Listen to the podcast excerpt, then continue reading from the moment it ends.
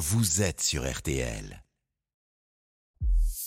RTL Midi. Pascal Pro et Céline Landreau. Jeune, très jeune et déjà très présent sur les réseaux sociaux. En moyenne, à 13 ans, un enfant apparaît sur 1300 photos publiées en ligne. C'est le chiffre cité par les autorités à l'heure où le gouvernement se penche en Conseil des ministres sur un projet de loi pour sécuriser et réguler l'espace numérique et alors qu'une proposition de loi sera examinée demain au Sénat pour renforcer le droit à l'image des enfants. Bonjour Justine Atlan. Bonjour. Vous êtes la directrice générale de l'association euh, e-enfance. Ce chiffre d'abord de 1300 photos publiées en moyenne sur les réseaux sociaux pour un enfant de 13 ans, un chiffre qui nous a, nous, interpellés. Il vous semble crédible? Euh, Oui, c'est même pas beaucoup. c'est même pas beaucoup. Ça fait quand même 100 euh, photos par an? Oui, mais ça fait une photo tous les trois jours, donc c'est pas beaucoup. Ah bon? Euh, Quand on est actif sur les réseaux sociaux, euh, c'est vrai qu'effectivement, les parents qui sont actifs sur les réseaux sociaux euh, sont capables d'en publier beaucoup tous les jours pour toutes les actes de la vie quotidienne. Mon enfant qui part à l'école, mon enfant qui prend son goûter, mon enfant qui s'endort, mon enfant qui joue, mon enfant en vacances, mon enfant, voilà. Moi avec mon enfant, mon enfant et moi. et tout ça, effectivement, comme on le cite souvent, dès la grossesse parfois.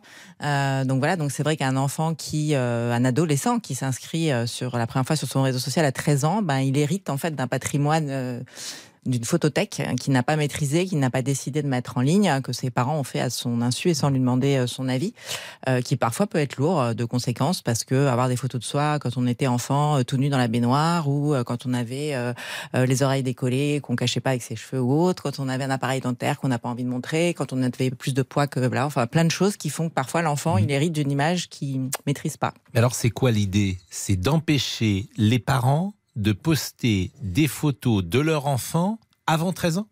L'idée, c'est de faire prendre conscience aux parents que leur enfant ne leur appartient pas. Et qu'à partir du moment où leur enfant ne leur appartient pas, bah oui, mais ça fait partie du, début, du début de la vie. Ça, fait, ça va pas être facile. on a le droit de mettre au monde des enfants, mais ça reste des êtres humains qui ne nous appartiennent pas. Mais on va légaliser là-dessus? Euh, on a déjà légalisé là-dessus dans la mesure où, euh, dans les droits de l'enfant qui sont reconnus euh, par, une convention, il y a le droit à l'image qui fait qu'effectivement, vous partagez, tant que vous êtes mineur, en fait, vous n'êtes pas capable tout seul d'exercer votre droit à l'image. Vous le partagez avec vos parents, mais vous l'avez déjà un peu quand même. Et à la majorité, vous l'avez tout seul. Et les parents ont tendance à penser qu'ils peuvent disposer. Je suis d'accord, mais d'où ma question? Est-ce qu'il est va y avoir une loi claire Alors, la loi, elle va plutôt renforcer les pouvoirs du juge pour éventuellement sanctionner les parents qui en abuseraient. Et en l'occurrence. C'est quoi abuser? Euh, abuser, c'est le faire systématiquement, énormément, et sans l'avis surtout de l'autre parent, parce qu'en réalité, les problèmes que ça pose aujourd'hui, c'est que dans les séparations, ce sont des sujets qui reviennent très souvent.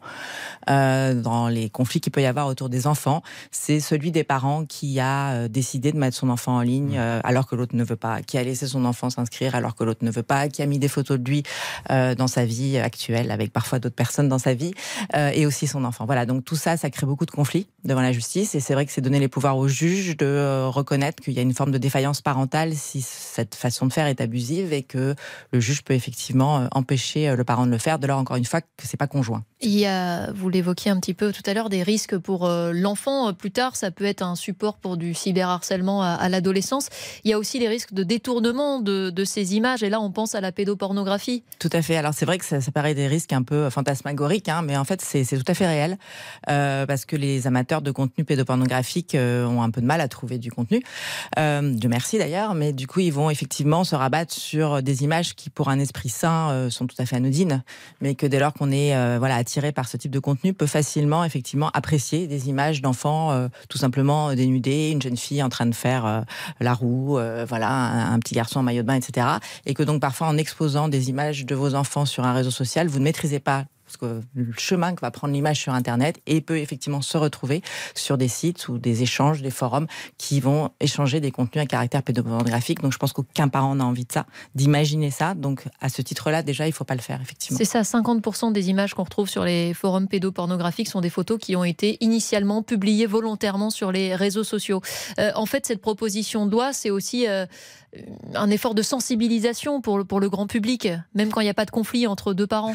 Alors c'est vrai que effectivement, c'est aussi une sensibilisation parce que ça veut dire aussi qu'en tant que parent aujourd'hui, on est obligé d'éduquer nos enfants à ce droit à l'image. C'est-à-dire qu'il y a effectivement ce qu'on fait de leur image nous, mais un jour, notre enfant, dès 13 ans, va pouvoir tout seul exercer son droit à l'image sur lui. Et il faut lui faire prendre conscience qu'est-ce que c'est que mon image, qu'est-ce qu'effectivement je dois mettre en ligne ou pas, quelle est la, la vie publique que va avoir cette image-là? Et pour que les parents le fassent correctement, cette image, effectivement, parfois, il faut leur mettre un peu un électrochoc et leur faire comprendre que pour apprendre le mieux, la meilleure façon d'apprendre, c'est parfois d'être un bon modèle. Et que donc, si on veut que son enfant utilise bien son image, euh, respecte celle des autres, il faut peut-être en tant que parent qu'on commence par le faire. Donc, quand je prends mon enfant en photo, je lui demande si il est d'accord pour que je la publie sur les réseaux ou pas, s'il aime bien cette photo ou pas.